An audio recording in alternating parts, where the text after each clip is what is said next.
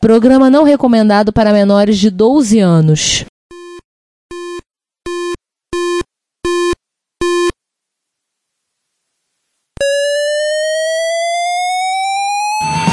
Spectrum 81, Dragon Vic and all it one Commodore 64, Amsterdam Granate Thorn Electron Cheaper BBC Micro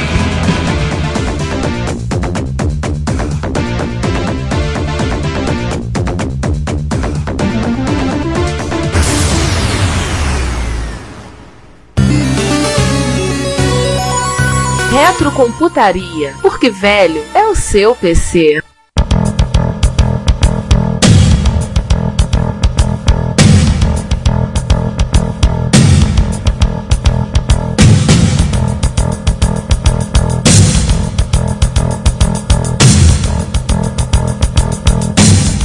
Vamos pegar o ano ainda no ano 1994, o Sega 32X. Oh. Foi um porte também feito pela ID, em conjunto com a Sega Enterprises. Tem... Sega! É. Segue você. Mas, mas, João, João, João, João, você que pôs o porte da, que, pela ID, não só licenciou. A SEGA inteira desenvolveu o jogo. Não, não foi o que tá escrito na, no Sega Retro, não. O Sega Retro tá dizendo que eles tiveram participação. Foi Joe Venture. Ah, então tá bom, tranquilo.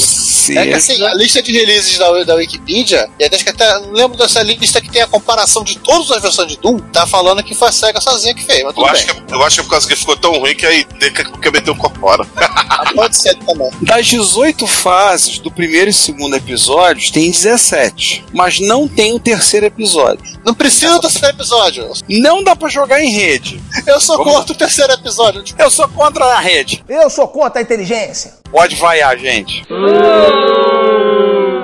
Não tem o chefe. E a BFG 9000, que todo mundo sabe o que quer dizer BFG, né? Não precisa explicar. Só aparece se você fizer um cheat. E mesmo assim, ela só aparece no terceiro episódio. É, que assim, só se você fizer cheat. Ela oficialmente só tá no terceiro episódio. Ah, mas com a BFG 9000 no do, do, do Sega 32X, não do Mega Drive, do, do, do Mega Drive, do 32X. Você tinha que botar a senha que seria o equivalente a DKFMA, né? DKFM. Ah, agora, DK, vou, agora eu vou explicar da minha teoria porque que a ID tem vergonha desse jogo. Hum. Vou falar baixo pra vocês. Não, isso aí tá evidente a SEGA mandou lançar o jogo do jeito que tava. O jogo tá incompleto. Gente, tá faltando. Dane-se! Mas, chefe, falta, falta a terceira fase. Dá, depois eu te põe, te manda patch. Lança assim, Você não chefe, sabe. Chefe, a trilha tá toda cagada. Dane-se, lance mesmo. Chefe, o efeito sonoro tá impossível. Tá inexistente. Lança de qualquer jeito. Você não sabe, cara. Tá faltando terceiro episódio. Hoje em dia, isso é normal. Isso dia se chama DLC. É, só que uhum. o problema é que a gente tinha como fazer um DLC em Mega Drive, né?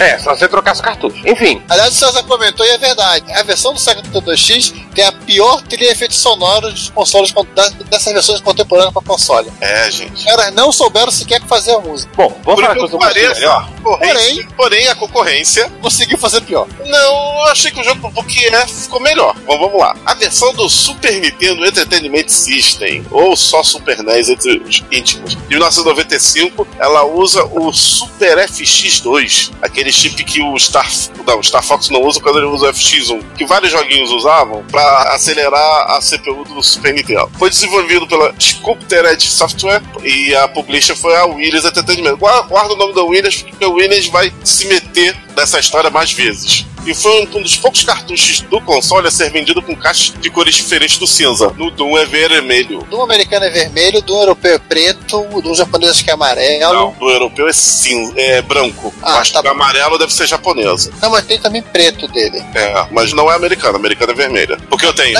Mas, João, na verdade tinha que ser marrom, né? É, mas olha, comparação as duas primeiras, é melhor. Possui as fases que estão faltando na versão do Jaguar, além do fase secreta dos chefes finais, Ó, menos, ó, ó. menos o Spectre. Menos o Spectre. Os inimigos são animados apenas quando estão de frente pro jogador. Nossa. Ô, João, você tá falando que a versão é boa porque você é, mora no mundo 60 Hz, né? Não, não, eu tô falando que é menos pior. Sim, a versão PAL é terrível.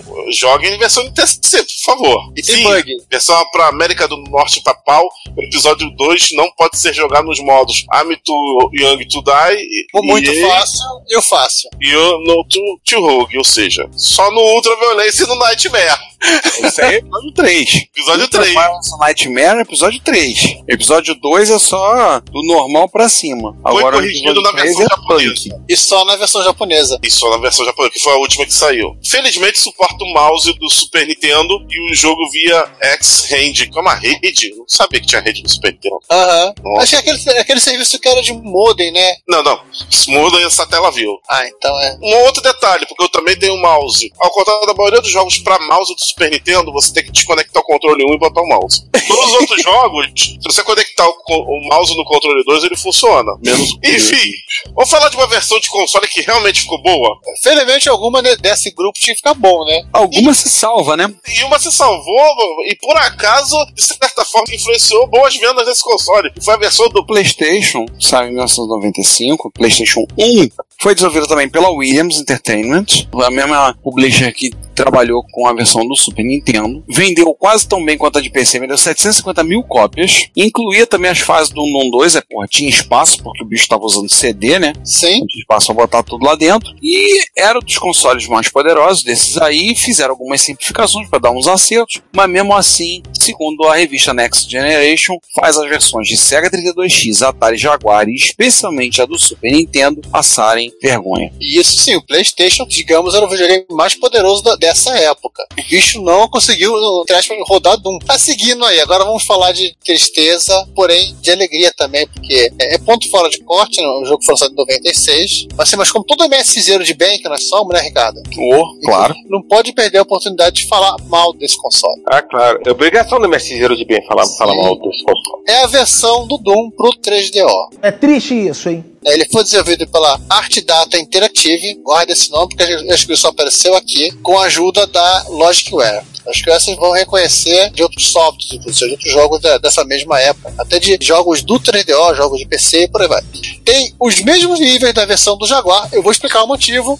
Que ele não permite multiplayer, porque o Jaguar não tinha nada equivalente. Jaguar, Porém, se o jogo. Ah, ele, o- peraí, ele é um, ele 3DO. foi um porte da versão do Jaguar para o 3DO. Não é bem assim. Ele não permite multiplayer, porque não tinha dispositivo de, de rede pro 3DO, pelo que eu sei. O jogo ele se arrasta, você tem que reduzir a tela. Geralmente a tela fica, tem que ficar quase com metade da, da área da tela para você jogar razoavelmente bem, com bom frame rate. Tem pessoas que falam que tem que ficar bem pequenininho, para assim você consegue jogar bem. Aí você E tem que não jogar tem- com a lente de aumento, né? É, não tem otimização para pau. Agora vamos falar. Foi um projeto ambicioso. É, originalmente foi um, foi um projeto de 10 semanas. Quando a, a, a Rebecca Henneman, ou Bug Rebecca, foi contratada, ela estimou em 10 semanas porque parecia simples. E aquilo, a especificação que foi dada do que tinha que ser feito era simples. Achou que ia ser simples o porte do Doom pro 3DO? Achou errado, otário? Mas o lance é assim, tese tava tudo bonitinho, tá tudo certo do que tu dizia. No final demorou dois anos. Só. Ela liberou o código, o código tá liberado num post já tá computador lá, lá de 2014, pra quem quiser se divertir. Ela conta assim, as histórias, histórias sobre esse, esse processo de desenvolvimento. Tipo, ela falou que o cara da arte, da arte interativa era um cara que tinha conseguido investir, mas o cara não fazia a menor ideia de sequer como se faz, fazer um jogo. Eles anunciavam em revista que já tinha uma versão, uma versão prévia do seu, tinha o CD do jogo, da versão de 3DO rodando,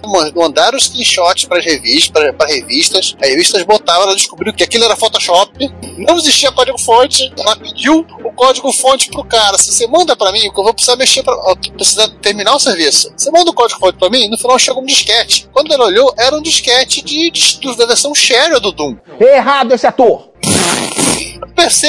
Isso é uma das coisas. A outra coisa, ela perguntou, mas o cara ia botar mais armas, mas ia querer mais fase, que lá. E o cara sem insistia com isso. Se ela quis abortar o projeto. O pessoal da 3DO falou assim, tipo assim, pelo amor de Deus, não, não faz isso, segue o projeto, continua, lança o jogo, a gente garante o teu pagamento, você não vai ficar sem salário, não se preocupa com essa parte. E como é que ela conseguiu o código fonte? Porque ela liberou. Simplesmente ela ligou para um amigo dela, John Carmack, falou: John, tô precisando da versão do, do código fonte do Doom pro projeto, a versão do 3D. O cara falou: eu te mando, sem problema. Aí chegou o CD para ela, chegou a versão do código fonte da versão de PC e chegou a versão do código fonte da versão de Jaguar. Ela ficou tipo uma semana mexendo no código do Jaguar e conseguiu fazer ele rodar no Mac, porque o kit de desenvolvimento do 3D era, era em Macintosh. O jogo tá rodando legal, e é 68 mil, né? Pô, tá rodando, mas tá sem som. Tipo, assim, acho que ela não tinha com quem arrumar o som. O que, que ela fez? Ela pegou uma fita cassete, ela gravou as músicas do Doom em fita cassete, entregou pra um rapaz conhecido que tinha uma banda. Os moleques foram pro estúdio e gravaram a trilha sonora pra ela. Legal. Tanto assim, tem vídeo do- da versão do 3DO Doom rodando no YouTube. Vocês podem pegar, vocês vão perceber que realmente parece uma banda de rock fazendo cover das músicas do Doom.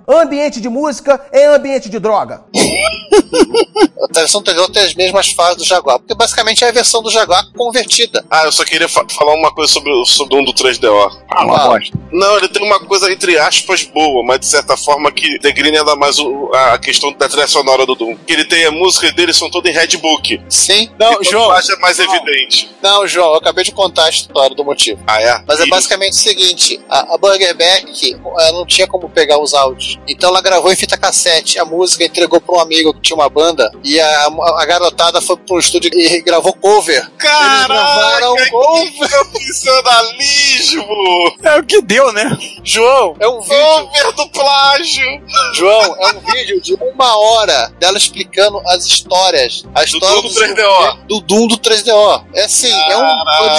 É o caminho da destruição. É por isso que o sindicato tá essa matança aí. Aí você vai ver o vídeo no post do Reto Computaria que vai ser no dia seguinte. Agora, fim do intervalo. Vamos falar de Saturno. E olha que essa aí também é problemática, hein? Pois é, saiu em 1997 o Doom pra Sega Saturno. Jesus, eu nem eu sabia dessa. O outro fora do ponto de corte, mas a gente precisa falar, tinha a princípio os features da versão do PlayStation, que já comentamos, mas tinha problema de frame rate. Ó, Sérios problemas de frame rate. era pra ter saído junto com a versão. O PlayStation só atrasou um ano e pouco. Sim, né? Também o desenvolvimento Um ano e atrasou. pouco? Dois anos. Quase dois anos de, de desatraso. Tô sendo gentil. Por que, que foi complicado? Primeiro, a arquitetura do Saturno é uma coisa complicada pra caramba. Sim. Tá? Dois, o kit de desenvolvimento dele era uma tranqueira. E três, os a- norte-americanos tinham uma tremenda má vontade com o Saturno. Por que será? Então, a- alia-se tudo. A versão dele só não foi mais desastrosa que as versões do primo pobre dele do Sega 32X e a do 3DO por falta de espaço.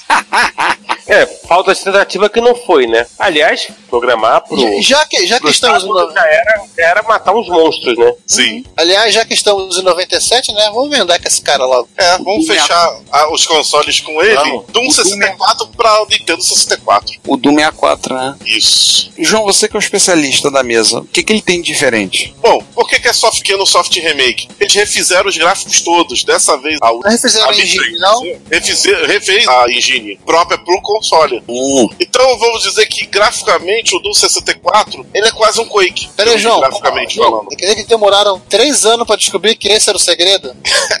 É, por aí. O pessoal tava no desespero, velho. O pessoal tava no fogo no rabo pra rodar Doom. Tem que fazer o Doom rodar como? Eu não sei, não interessa. Tem que ter o Doom rodando na, na minha arquitetura. O problema é seu. Te vira. Também saiu atrasado. Este jogo era pra ter saído no ano do lançamento do console, que era 96. Ah, só um ano, cara. Só um É, ano. aliás, o, o Nintendo 64 ele é bem mais 3D, ele tem acelerações de hardware que permitiriam fazer um Doom super fluido nele. Tanto que o próprio Super Mario 3D né, mostra isso. Exato. Então, graças às facilidades que o console trouxe, mais um, um tempo a mais de, de desenvolvimento, fez com que ele ficasse talvez a melhor versão dos consoles. Tem todas as fases bonitinhas, com gráficos fluidos, melhorados em relação à versão original do PC, e tela dividida com quatro jogadores simultâneos. Veja que beleza.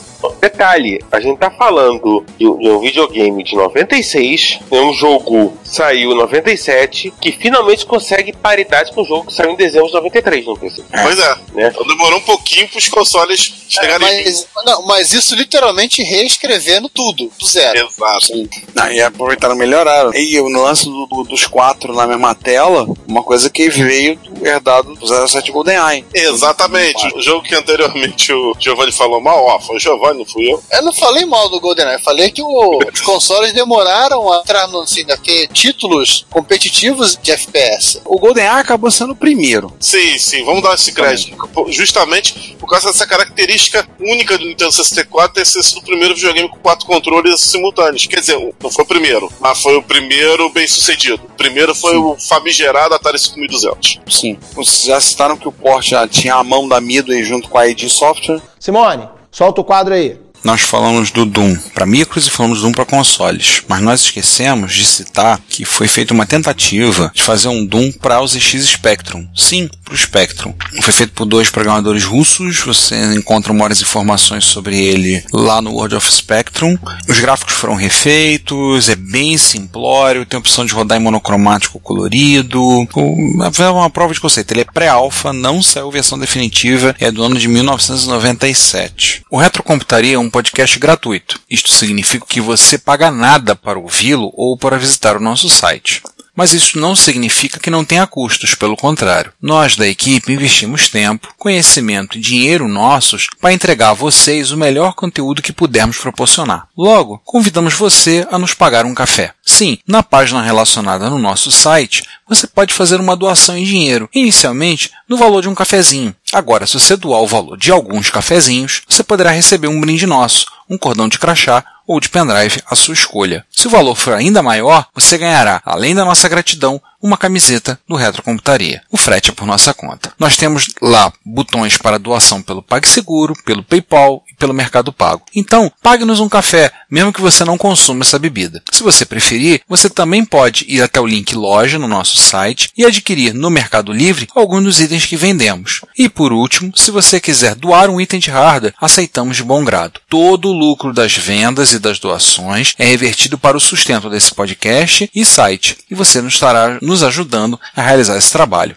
Nosso muito obrigado. Vamos terminar o programa aqui. E aí eu pergunto, já que a gente falou de matando Voltando demônios, micros, A gente ma- quase matou um monte de computador e matou um monte de, de console de videogame no processo. por que alguns falam que o Doom foi um dos, mais um dos pregos no caixão do Amiga? eita, polêmica! Polêmica. Ué, é porque simples, né? O, o Amiga, ele foi planejado, assim como diversos consoles que a gente falou, citou aqui acima, foi uma máquina planejada para jogos em duas dimensões, mover planos horizontal e vertical, e acabou. Se eu não me engano, ele usava o bitmap dele, né? Era planar, né? Se eu não me engano. E aí o que, é, Um aí o- mais do negócio. É, e o que acontece? O Amiga não foi feito para isso. E no- já na década de 90, o Amiga sofria tanto com a falência da Commodore, como também com o fato de que ele estava com um processador ultrapassado. Falência, César, porque César, a Commodore ainda estava em condição em 93. Ah. E aí, acho que ele vai ter que falar isso em algum momento mesmo. Vamos fazer um episódio sobre a história da Amiga, mas a impressão que eu tive, e tem essa impressão muito clara, é que passando a primeira geração dos Amigas, 500,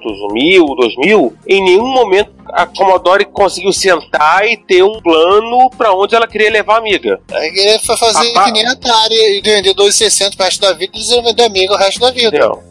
João, vou lembrar de uma coisa. O usuário de Amiga, eu tenho até hoje esse cabo de que o Amiga conseguia com 7 MHz fazer tudo aquilo que o 386 fazia. Porque os- o- não, porque os integrados customizados faziam a grande parte do trabalho pesado. Cara, a coisa começou a não ser bem assim desde aquele jogo que muita gente esquece que ficou uma porcaria no Amiga, mas era um jogo emblemático no PC, o tal do Wing Commander. As pessoas esquecem desse jogo. Aliás, Mas assim, o próprio FGP tá ali numa marca do pênalti. Ele é jogável no Amiga 500, mas o negócio só fica bom com 0,20 pra cima. Só um comentário, só questão de se falando de Amiga, assim, a gente vai ter que fazer no futuro um episódio sobre a história do Amiga pós-Commodore, né? Uhum. A gente tem um post da minha autoria do dia 13 de junho de 2017. Clone do Doom para Amiga tem o código fonte revelado. Qual é o clone? É o Gloom. Gloom não é um clone, o Gloom é um, outro jogo. Aliás, É um clone, não é um port. os papos de que o Doom matou a amiga. Vamos deixar assim, tem um outro post de retrocomputaria também, que é de 2014, que é um vídeo do, do Retro Array, que tem uns documentários bem legais. E é basicamente assim, um documentário sobre o Amiga e sobre os clones de Doom. Isso. Todo aquele trabalho dos redutivos de gauleses amiguentos para mostrar que o Doom roda assim no Amiga. Alien Bridge 3D, que é da Team 17. É que é um dos últimos jogos comerciais, 95. né? Isso, exatamente. Teve porte do Doom para Amiga. Em 97. Teve. Ter, É. teve, mas olha o que você precisa pra rodar ele no amigo. Se você jogar clone do um amigo no Google, você vai achar, por exemplo, clone perdido do Doom para Amiga, o Back Amiga, não sei se é do Amiga, o Fierce e o Doom e, é e não tem nada a ver com FIA, é... a série é. de FPS do PC atual e dos consoles, tá? E vai um comentário, o Nostalgia Nerd tem um vídeo dele falando de clones do Doom pra, que não são para PC, o bom, o mal e o feio.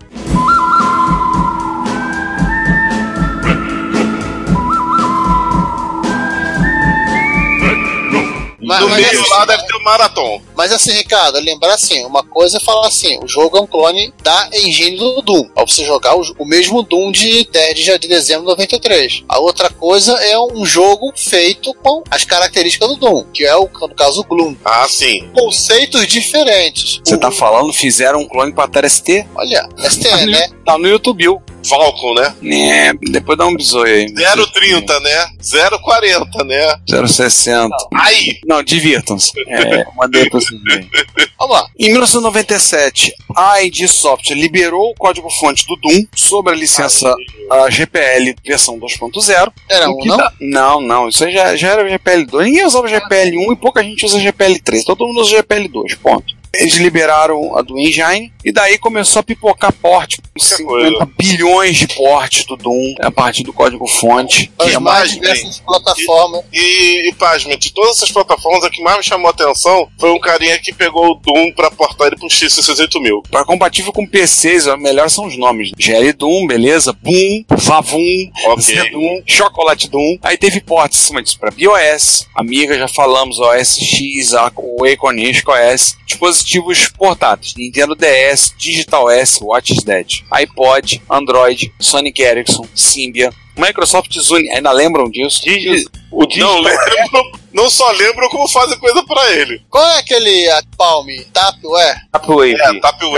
Joker. Tapware, Tapware, isso, Tapware. Vocês estão falando merda, né, irmão? É, parece o nome de Tupperware, cara. Ah, aliás, eu vi esse cara vendendo no eBay por 25 dólares. Viu? Já sabe o que fazer com eles, vou rodar Doom.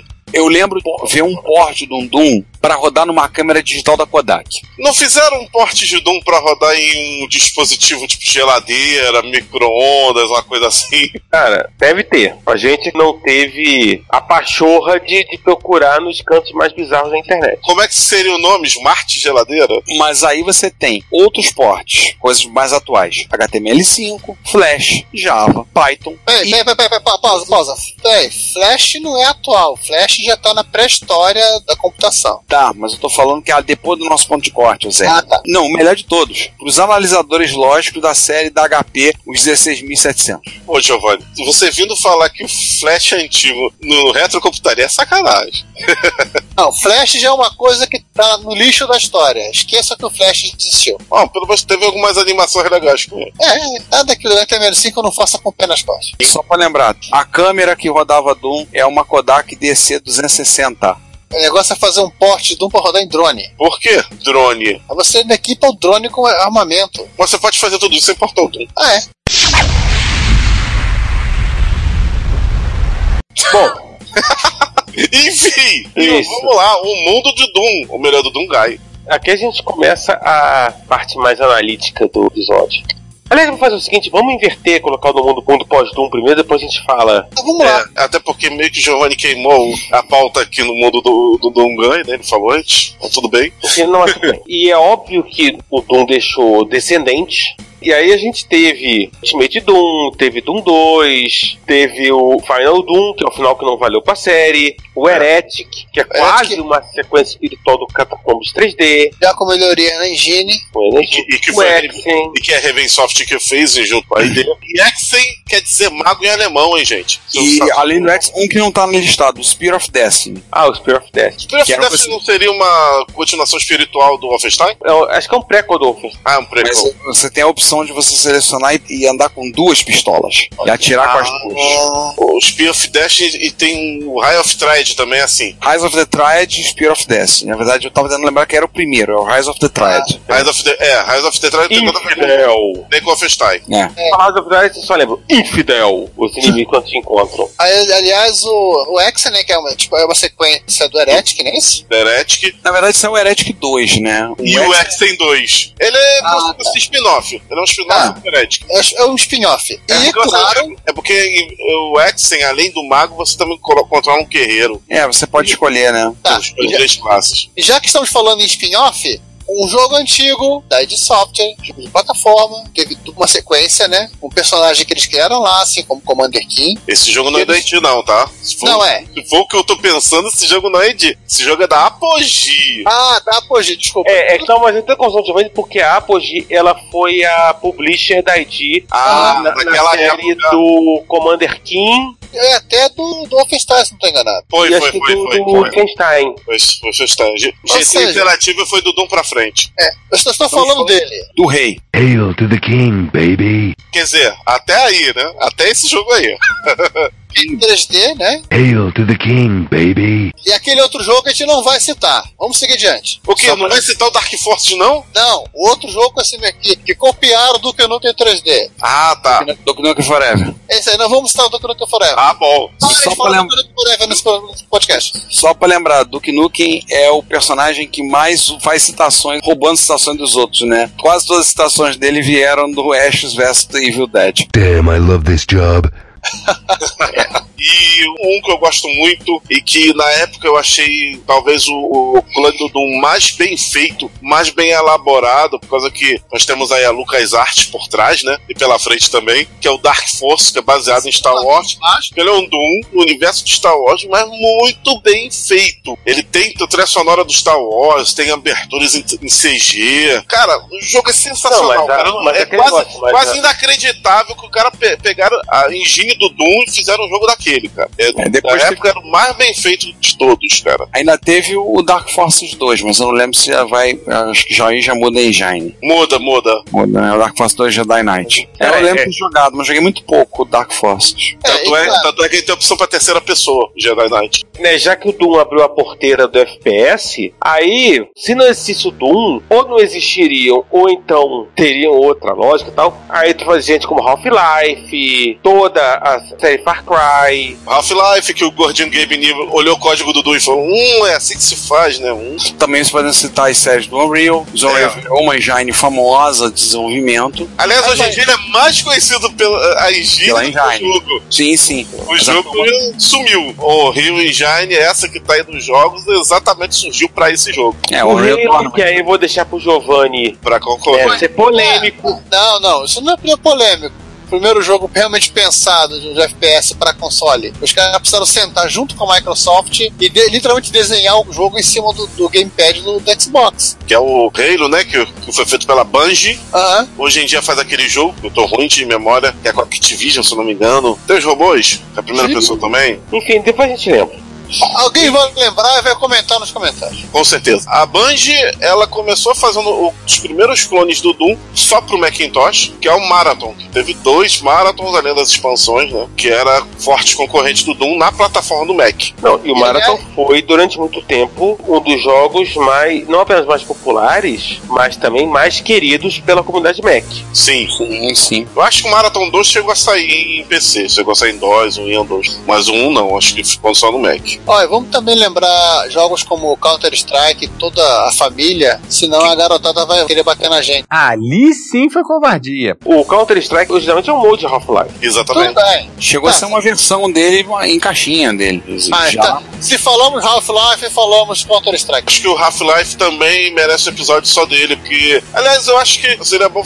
Quando a gente falar de FPS, talvez a gente fale. Mas o negócio do Half-Life também é que a gente vai passar do nosso ponto de corte. É, é, ele- é isso que eu, que eu me lembrei. Ele passa do ponto de corte também. Ele tá muito longe do nosso ponto de corte, mas está no nosso ponto de corte, uma curiosidade, um jogo chamado Geography Seal. Pro X68000. E que eu vou mandar uma informação pra vocês que vai quebrar a cuca de vocês. Tá com informação. Programa com informação, aqui tem informação. Sabe quem fez esse jogo? Quem? Uma tal de Polifone. A dona da, da Polishop? Não, Polifone é a, é a empresa que depois foi comprada pela Sony e fez uma série que ninguém conhece chamada Gran Turismo. E ninguém nunca ouviu falar. Eu não Mas ouvi eu- falar. Então eu queria pedir a atenção de todos. É o nome da empresa que fez o aquele jogo é Exact. O jogo que ela fez no PlayStation é o Jump Flash. Ai, que burro, dá zero pra ele.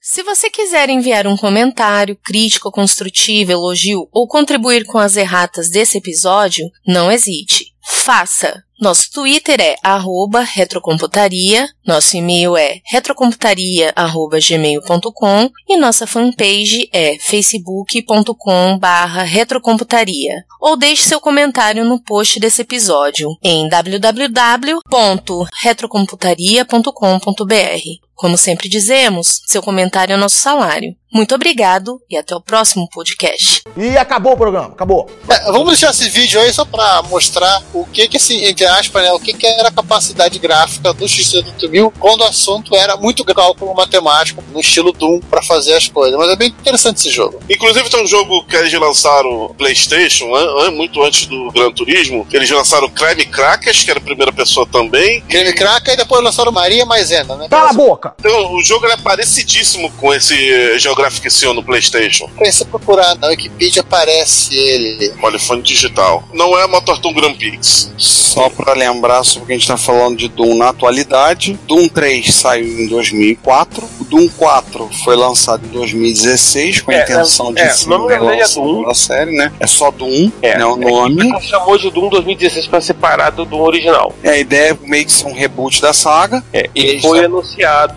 o Doom Eternal. Provavelmente, quando vocês estiverem ouvindo esse episódio, deve ouvir antes da QuakeCon, então não sabemos mais muita coisa. Só uma coisa, o esse Doom Eternal vai ser o quê? O reboot do Doom 2? Ninguém sabe. Todo mundo espera que sim, mas ninguém sabe até porque eles simplesmente apresentaram o trailer na E3 e só. Você anunciaram, ó, vamos anunciar na QuakeCon. Não vamos falar mais na QuakeCon. Só isso. Só jogaram a bomba e criaram a confusão. Para aí que é o melhor. Assim, talvez a- a, diferença, e aí eu, eu, tendo um pouco do- lá quando o Giovanni escreveu isso na pauta, é que o Doom 2016 tem menos do humor negro e talvez até mais, do ponto de vista do Giovanni, talvez até mais do terror. Eu acho um jogo mais pesado nesse sentido, que é um jogo mais tenso pra jogar. Eu gosto do Doom 2016, é um jogo bacanudo. Eu acho que é bem mesmo a volta à origem, mas é um jogo que, que não tem tanto do humor negro. Óbvio, se você quiser achar, você vai achar. né? As easter eggs, etc e tal. Mas não tem a quantidade de humor negro que tinha no, no Doom, dois primeiros Doom. Aquela coisa de enfiar uma, uma motosserra no, num demônio. É, não tinha morte. Mu- Inclusive, muito triste isso, você não ter. Você, você você não poder sair enfiando motosserra nos demônios. Isso é legal. Só Cara, aliás, motosserra é legal. Só uma Não, coisa. e, o, e o mais legal da motosserra é a cara de alegria que o Dungai faz quando pega a motosserra. Atualmente. Ele é sensacional. né? Tipo, vo- você sente a- o gozo na cara dele. O prazer, né? O prazer. É um orgasmo quando ele pega a motosserra. Eu acho que nem na BFG 9000 tem isso. E olha que a BFG 9000 é a BFG 9000. É. Bom, vamos agora finalmente falar um pouquinho mais de coisas das nossas mentes em baixa resolução e é, que sofrem pra, pra rodar Doom. Primeiro, que a gente chamou de o mundo de Doom, que é na verdade o seguinte: a importância do Doom, assim, o impacto do Doom em jogo. A primeira é, assim, mais simples. Tipo, toda a regra do FPS moderno foi escrita pelo Doom. Sim. Violência, E fim da história. é, questão das armas, é praticamente um buffet de armas, né? Você troca com todo tipo de arma à disposição. Tá? A princípio, sete armas. Você pode trocar É. no Doom 2, você troca a escopeta, uma escopeta de cano duplo, você tem a motosserra, usar o punho. É só um buffet de arma, né? Onde você conseguir. É, é, onde o cara não, consegue não. carregar tanta arma no corpo, não sei. É, é um self-service de arma. Outra coisa que, o- que o Doom criou e popularizou foi o modelo de jogar em teclado e mouse que definiu a maneira de você jogar em PC. Sim, você precisava do teclado, era fundamental não só para você poder escolher as armas, mas também questão para atirar, mas o mouse para o posicionar o personagem. Antes que Pergunte fora que a gente não citou, né? O chat no modo de rede, onde você poderia mandar mensagens, ao invés de matar, né? Mandar mensagem para as pessoas. Ah, mas você Tipo, zoava, ah, né? Você zoava mesmo. óbvio, né? Só zoavam. Ninguém mandava mensagem, só usava, ó, vou te matar. Aham. Perdeu. Otário. Tomou frag. Haha. Aquelas Só coisas aquela básicas. imagem, Pineld, né? Pois é, e o né, Happy Now, né? É óbvio, que- eu acho que o Oz já existia no Spectrum, ou não? Qual? Não, Nessa combinação, não. ZXOK ou ZX. Ah, o ZXCV. Que é AOP, né? Também. É que a AOP, É. assim, era bem aberto. O, o, o ASI, né, pra, simu- pra fingir que é. O é ASI? mesmo W, o ASI, o ASI, que, Ah, tá. WASD. que imita a posição de teclas do que é o T invertido do, do PC, é específico do Doom. Tanto que você tem teclado, abre aspas, muitas aspas, gamer gamers por aí que tem inclusive o WASD em outra cor, né? Tem. Extremamente comum. Tem os teclados gamers mais baratos, o pessoal coloca gamer porque o, o WSD é pintado. Eu tenho teclado É, desse aqui. O cara troca eu jogo tanto, Em troca vez as de- chamas de gamer. Teclas vermelhas. É teclas vermelhas. É óbvio que um teclado. Mas é óbvio que teclado gamer de verdade seria mecânico, mas enfim, né? Eu não jogo tanto assim pra ter um mecânico. Enfim, eu tenho mecânico, mas não vem ao caso. Até Jogar- porque. Jogar com o teclado do mecânico, coitado. Até porque, assim, esse modelo, o teclado, o AGE mais o mouse, eles permitiam uma movimentação que não era possível de outras maneiras. Que eram as movimentações de. as grossas, vamos dizer assim, né? Você virar, Não. né? E as Não, finas. Correr você- de costa atirando. né, as finas de você se, se sair se esgueirando pelos cantos, Essa- Sim. essas coisinhas pequenas, tipo, você poder olhar pra cima sem precisar pular. Você usar o mouse para olhar para cima né, na- nas versões dos jogos mais modernos. É, né, você controla pelo ágil e aí você usa o mouse pra olhar cima, pra baixo, né, e pra atirar. E aí, voltando à questão do console, o console não tinha isso. Tanto é que se você for olhar é, o impacto do, do FPS, praticamente o impacto do Halo, você nota no próprio modelo do joystick, do gamepad. Você comparar o gamepad, sei lá, por exemplo, do, do PlayStation 1 pro PlayStation Precisa- 3. É, não, só do 1 pro 2 já tem uma diferença, né? Porque no, É. o, a- o joystick original do PlayStation 1 não tinha o controle analógico, que seria importante para um FPS. Controle analógico, originalmente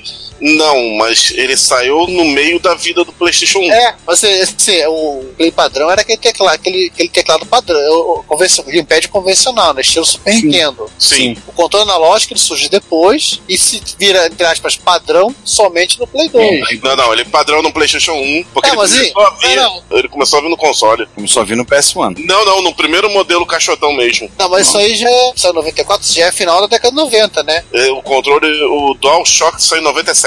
Ah, Que, é o seguinte, o controle do Nintendo 64 saiu em 96. Aí a Sony correu atrás, a- a SEGA também, né, na época, o Dream. e lançou esse DualShock. Só que a Sony, ela realmente ela abraçou esse controle e encartou já no- nos Playstation que ela foi vendendo posteriormente, nos Playstation 1 mesmo ainda, sem ser aquele One pequenininho. Hum. Enquanto que a SEGA sempre deixou o controle analógico pro Saturno como opcional. Como a gente viu, quem tava certo era a Sony nessa aí, do que a SEGA. Pra variar, mais uma das cagadas que a SEGA fez no Saturn. Né? Exatamente. Como se não precisasse a, a cagada que foi a arquitetura do Saturn, ainda fazem isso. Não, até eu digo que o- a cagada da arquitetura tem- a ver com a cagada da forma de pensar da SEGA. O Saturno foi uma cagada conceitual, no final das contas.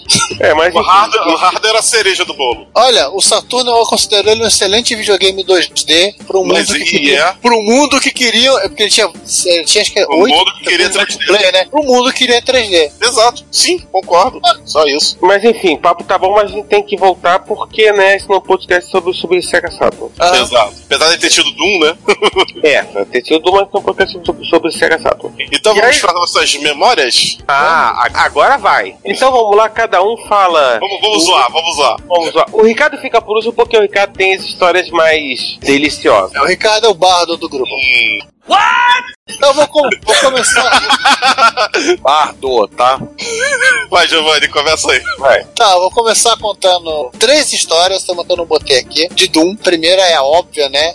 Por conta do upgrade, o cara gasta 200 dólares pra comprar dois módulos SIM de 30 pino pra fazer, fazer 4 mega pra poder rodar Doom em casa. No possante Cyrix C386 33 MHz dele. Meu Deus. Deve Era, era- não, eu jogava, rodava bem. Rodava bem? Agradeço ao Romero ao Carmack pela otimização. O outro é uma história que me contaram uma vez, dos dois sujeitos que esticaram o coaxial de um prédio para outro. Só que não era o prédio do lado, era o prédio do outro lado da rua. pra poder jogar em rede. Já avisei que vai dar merda isso. Porque jogar em rede é importante. Claro. E por último, assim, eu cheguei a jogar com a minha irmã algumas vezes, Doom via link serial, ligando o micro de mesa com o notebook. Pela serial. Era serial, a gente não tinha placa de rede na época. E funcionava muito bem. Só dá pra jogar dois, né? É, mas se tivesse uma muito serial, aí seria muita festa. Mas aí de repente, pro preço muito serial, você saía comprando, gastava um pouquinho mais, você ia comprando placa de. Sim, era mais É, mais- você, você tem que ver que o notebook era mais caro, porque tu ia comprar uma placa de PC vicia e qualquer coisa Ah. PC vicia, o preço aí ia lá pras calendas. Então. É, e teve uma época que notebook não tinha placa de rede. É. Cara, era internet via porta paralela. Ui! Jesus. Tircom. Eu lembro disso. E Não vocês, e vocês devem lembrar disso também. Eu vou torturar agora todo mundo esse Ô, César. lembrando essa lembrança. Obrigado. Não só isso, a, Chama os demônios no Doom. a, a Creative chegou a vender uma Sound Blaster 16 que era uma Covox. Usava os drivers que faziam com que o software entendesse aquilo como uma Sound Blaster, mas era uma Covox. Você ligava na porta paralela. Literalmente uma caixinha de som de- com um DB25 na outra ponta. Eu, não- eu nunca vi da Creative, eu vi de outros fabricantes, mas, mas era mais ou menos isso. Com uma restrição. Hum. Parte PCM rodava de boa. Quer dizer, de boa se você tivesse processador pra isso. Claro. A parte FM, quase nada não saía no Convox. Então, Então, ok, então, então. Mas considerando. o, o coitado do processador, ele, ele já tinha que fazer todo o trabalho de Pois é. TCM. Ainda Você, você obrigaria o 386 lá, que o notebook, notebook da época que precisava tinha 386. 486 SLC. O 486 CLC, que era o 386 Era um 386 travestido. É, outro metrante. Pô, Você ainda ia obrigar esse 386 travestido a fazer FM bicho? Cara, não ia aguentar. Não ia. Como não, como não Por aguentava? isso que eu digo, os jogos, eles até, até funcionavam bem. Só que você vê que alguns jogos assim que tinha muita movimentação, o som começava a dar aquelas distorcidas, aquelas metalizadas. Tipo conexão de internet quando tá ruim, você começa a falar igual R2D2. Ah, sim. Em jogo assim com muita ação, começava a acontecer isso. Até naquele pin, pin- Pinball Fantasy também dava umas engasgada dessa. Que eles rodavam assim lindo, era em mod. Aqueles tocadores de mod ficava lindo. que você tava fazendo aquilo. Exato. Ô, João, aproveita aí e conta a sua grande lembrança de menino rico jogando Doom. Pois é, eu não tive nada muito pitoresco, mas eu posso dizer que foi o momento Master Race da minha vida. é, é o seguinte, meu primeiro PC, que não foi muito meu, PC, foi o PC da loja, era no 286. Mas que eu que usava direto, então por isso que era meu. Na época, o meu, meu PC, na realidade, era uma amiga que eu tinha. Quando eu passei pro mundo PC, eu pisei com o pé na jaca. Eu comecei com Você a começou com os três pernas, Jaca. é, eu joguei logo um 486 DX2, 66, com 8 MB de RAM e Diamond de 2 MB de memória RAM. E uma coisa que eu não escrevi, eu ainda tinha uma Sound Blaster Pro. Sim. Ou seja, já, já comecei. Depois eu fiz um upgrade nessa máquina aí, eu botei a Edge 3D, eu bo- eu botei o kit multimídia e fui pra Sound Blaster 16. Mas, pô, é, comecei com o pé da jaca. Aí, outra coisa também que não tá escrito aí. E o modem de 14400 ou 28800. Acho que era 14400 naquela época. E aquele mesmo monitor wide CRT do, do Carmack. Aham, sim, igualzinho. Fala a verdade. Igualzinho do dele. Nada, sei que Master 3. Mas, pô, pra época era uma máquina muito boa. E eu não, não joguei em rede, eu jogava em BBS. Ou um contra um outro amigo via telefone. Chegava assim pro maluco, ó, vamos jogar? Liga aí. Sim, gente. A gente tinha que falar o telefone, vamos jogar, liga aí. No telefone, desligava, conectava. Naquela época era assim. Então, minha, minha experiência com o Doom foi essa. Não, não rodei rede física e não tem nenhuma história assim pitoresca, não. Então vai lá, César. Bom, a minha história, eu lembro que foi a época que a gente atualizou, vamos jogar Doom, a gente tinha um 286 com 2 GB. E, a- Dois e a gente atualizou. 2 mega, né? É, 2 mega, Ah, aliás. ele tinha 2GB, deixa o César 2GB. Não, não, ele com com giga na cabeça. Ele tava com giga na cabeça aqui, enfim. E aí a gente atualizou o computador. Sim. E óbvio que a primeira coisa que eu fazer foi Doom. Desempenho. Teste de desempenho. Doom. Rodar Doom. E tipo, e foi assim coisa que eu também acho que trocar com placa de som. Acho que muito um kit multimídia no computador. Ah, é? Hum. É, Se for o pacotão inteiro, 386, 4 mega, enfim. Cara, eu acho que a minha fascinação por Doom começou por aí. Ou, ou talvez tenha começado de, né, de ficar vendo Doom rodando em computadores possantes em, em alguma ida ou a Nemes ou algum outro lugar que vendia shareware. Eu acho que também. Porque é porque é porque eu também andava com- em, em coisa de shareware. Então, e aí não por acaso, mas a primeira coisa que eu fiz quando eu tomei vergonha na cara e passei a periodicamente oferecer oferendas a, a Gabe Newell, Ah, tá pensando ia manjar. foi as minhas cópias de Doom, Doom 2, né? Inclusive, eu um dia eu vou terminar, um dia, não, não prometo quando. Não terminou, Doom. Não, não, não terminei. Fazer um nível. Tenho guardado tal, ficar de fazer um nível, baixei o programa, eu peguei os posts do David Jones, o neozelandês maluco do, do Blog, que tem uns três ou quatro posts sobre como fazer um nível pra Doom 2, e aí eu tô brincando pra ele. Um dia eu vou retomar e terminar, né? Fazer um nívelzinho bem boboca, pra ter o prazer de dizer que eu fiz um ad. Mas enfim, até enrolei, o Ricardo tem coisa mais legal pra falar, eu vou calar a boca. Começando, a primeira coisa curiosa é que se você for olhar, uma coisa que me lembrei na pouco, se você for olhar no arquivo de configuração no, em máquinas Unix, o arquivo services que define as portas TCP e UDP que estão em uso, o Doom tem porta reservada para TCP e UDP e a porta 666.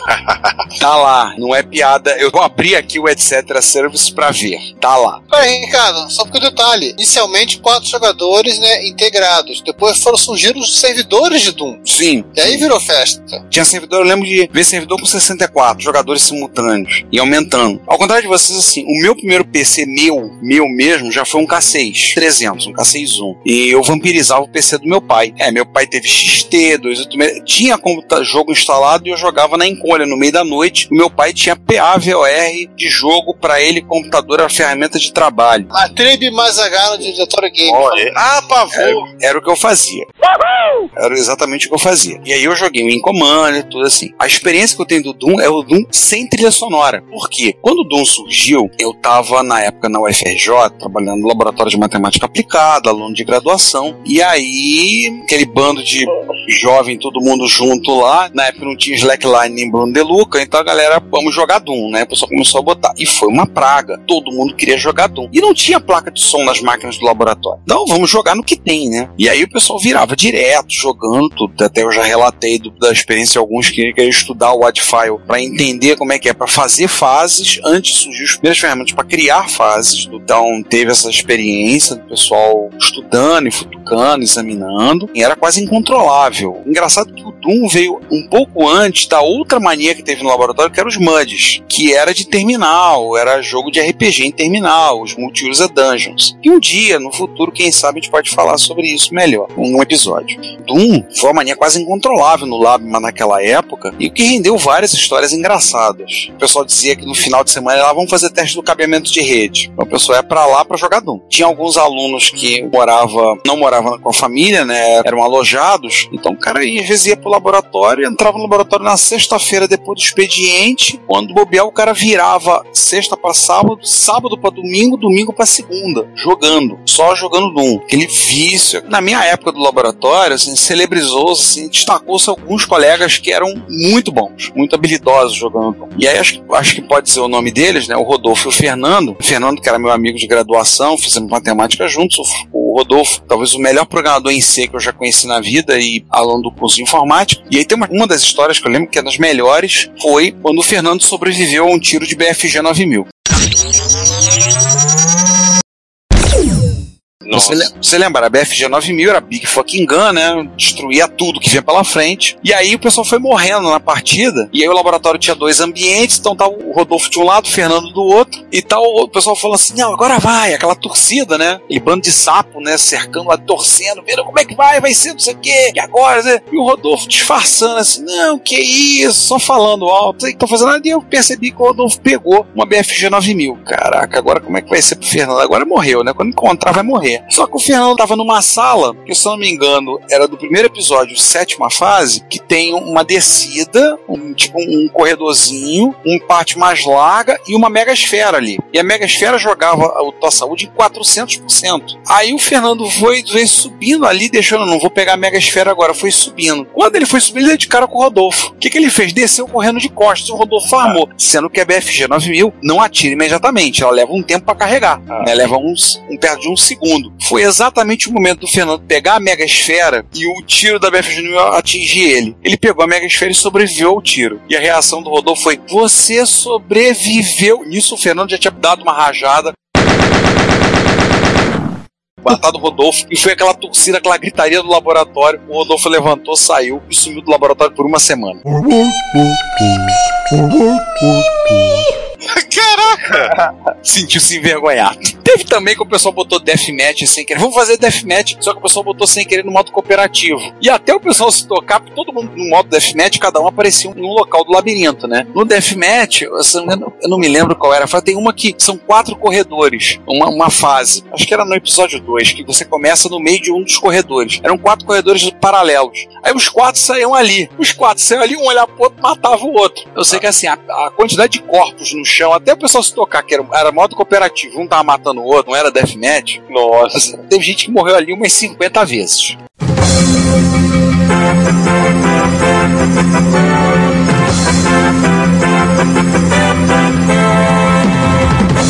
Bem, tem alguns acréscimos a fazer que eu não tinha feito antes. Primeira é que uma das pessoas do qual eu já citei, o Rodolfo, ele foi convidado para uma festa fantasia uma vez e ele foi fantasiado de Dungai. Então ele se vestiu como Dungai, fez a roupa, capacete, tudo e foi para uma festa fantasia fantasiado de Dungai. Como ficou, não sei. Infelizmente eu não tenho fotos. A outra foi que o pessoal do laboratório tinha intenção de ir até a Faculdade de Arquitetura e Urbanismo da UFRJ, que ficava no prédio da reitoria, para tentar conseguir as plantas baixas dos prédios. A intenção era construir um episódio do Doom na UFRJ. Então, cada centro, Centro de Ciência da Saúde, Centro de Ciências Matemáticas da Natureza, Centro de Tecnologia, prédio da reitoria, e o prédio da Letras, o prédio da Educação Física, alojamento, talvez algum local lá do campus da Praia Vermelha, a ideia toda era fazer um episódio com essas fases. A intenção era que o monstro final estivesse no prédio da reitoria, no gabinete do reitor. Mas eu não tive a experiência de jogar Doom com trilha sonora por causa disso, que as máquinas do laboratório não tinham placa de som. E aí, quando eu fui ter o meu PC, já fui no K61, já na pós, eu já tava usando o PC do meu pai, essas coisas assim. Então não tinha muita preocupação de ter placa de som. E aí, quando foi, eu já não tava mais tão ainda seguindo a questão do jogo. Mas a gente jogou na época o Rise of the Triad lá também. Eu lembro de jogar Heretic com o pessoal no laboratório. E eu lembro do pessoal, não, só mais uma partida aí. A gente estudava na época na UFRJ. E na época a UFRJ não tinha curso noturno. E depois das 5, 6 horas da tarde, o FJ era um deserto completo, era mais vazia que cabeça de aluno, então não tinha nada, não tinha condução, então você tinha que sair praticamente a pé campus. E aí, assim, o pessoal contando no horário, o relógio, a hora que o ônibus ia sair. Eu lembro do pessoal de Niterói, não, vai passar o, o 998, o último para 6 e meia. Eu tenho que sair daqui às 6 e 15, 6 e 20. E no laboratório tinha um monitor de tubo, um NEC Multisync 5D, era aquele monitor de 21 polegadas. Imagina o tesão que era jogar Doom nessa tela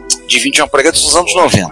Imagina esse monitor Cara. bonita, cara. Pois é, era um monitor que pesava 30 quilos. Quando a gente teve que transportar o monitor, era um 3 pra carregar. Que se caísse aquele monitor no chão, quebrasse, assim, adeus. Um abraço, Alfredo. Pois é, era assim. Minha experiência de Doom foi muito no Deathmatch do pessoal do laboratório. Um abraço pro povo do Labma. Até hoje mantém uma lista com tráfego de e-mail, tipo, uma vez por ano, duas, que é o Labma Sempre, que é o pessoal da época. Hoje em dia, senhores minimamente sérios, E quem pensar diferente aqui vai entrar na porrada.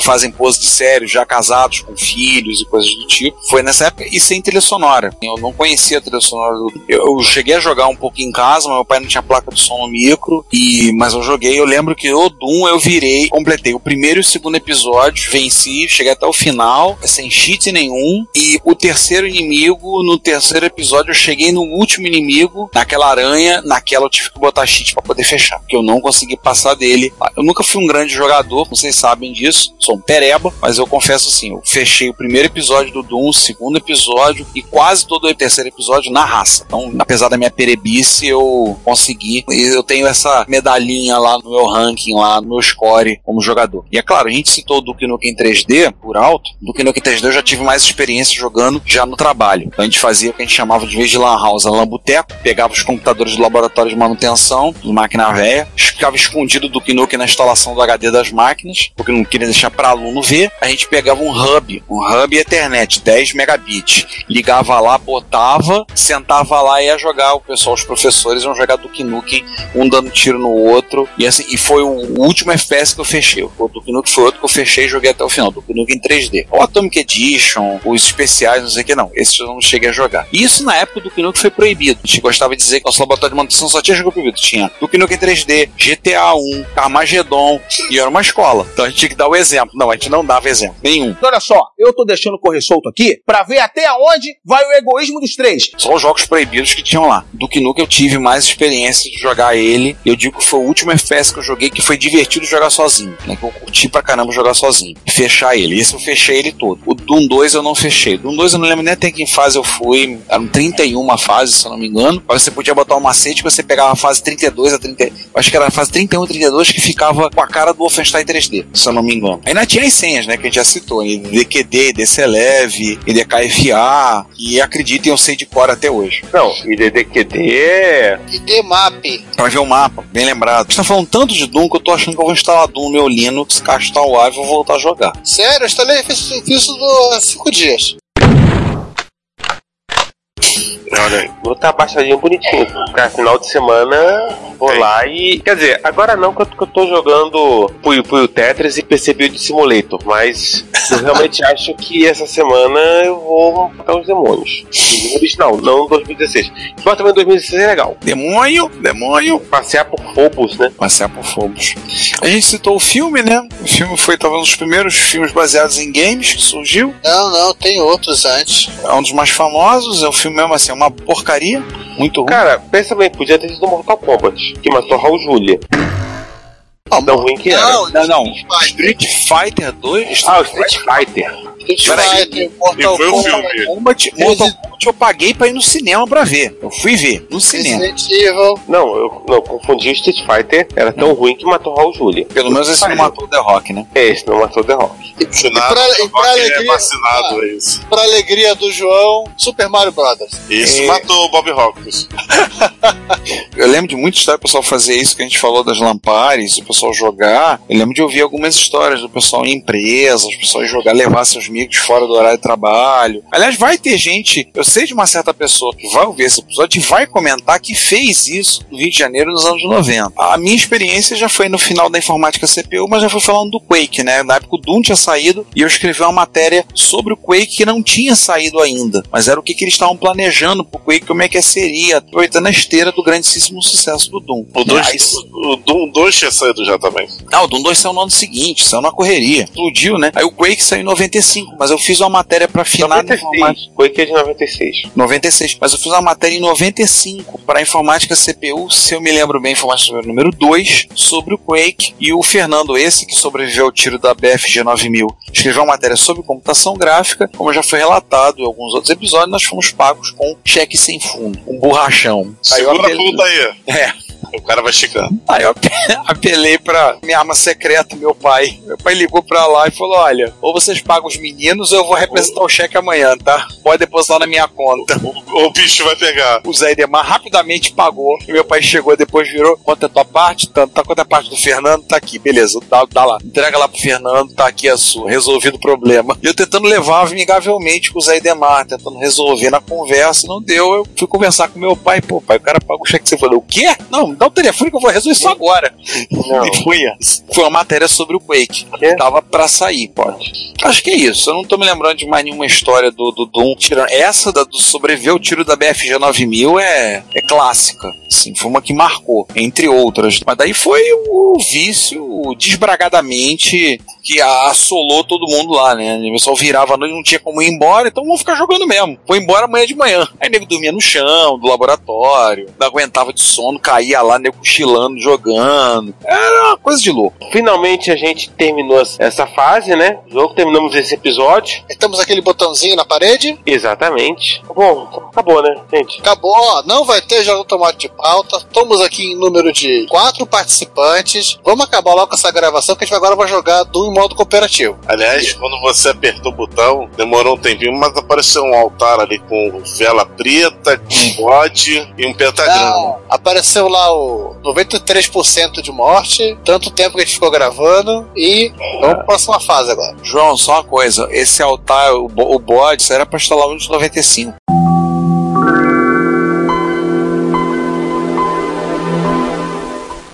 É, pra, pra rodar o Doom 95. O negócio é o seguinte, Giovanni, com o gerador automático de pauta é o seguinte: depois de terminar o jogo, a gente vê onde vai rodar. Depois de ver, estamos aqui em número de 4, tá perfeito pro modo cooperativo. A gente vai pegar agora o segundo episódio e vamos até o final. Que mané cooperativo, pô? Eu quero jogar Deathmatch, quero dar um tiro em você, pô. Ai, Eu um você. Tá vendo como é que é a influência do altar? Aham. O altar é ruim do jogo mesmo. Bom, Tá gente, já que, já que a gente vai jogar mesmo, tchau. Bom dia, boa tarde, boa noite, tchau pra todo mundo. E, gente, os que sobreviverem voltarão no Repórter Retro e até mais. Aguenta aí que eu vou lá pegar a motosserra. E eu a BFG 9000. Retrocomputaria, dedicação total a você.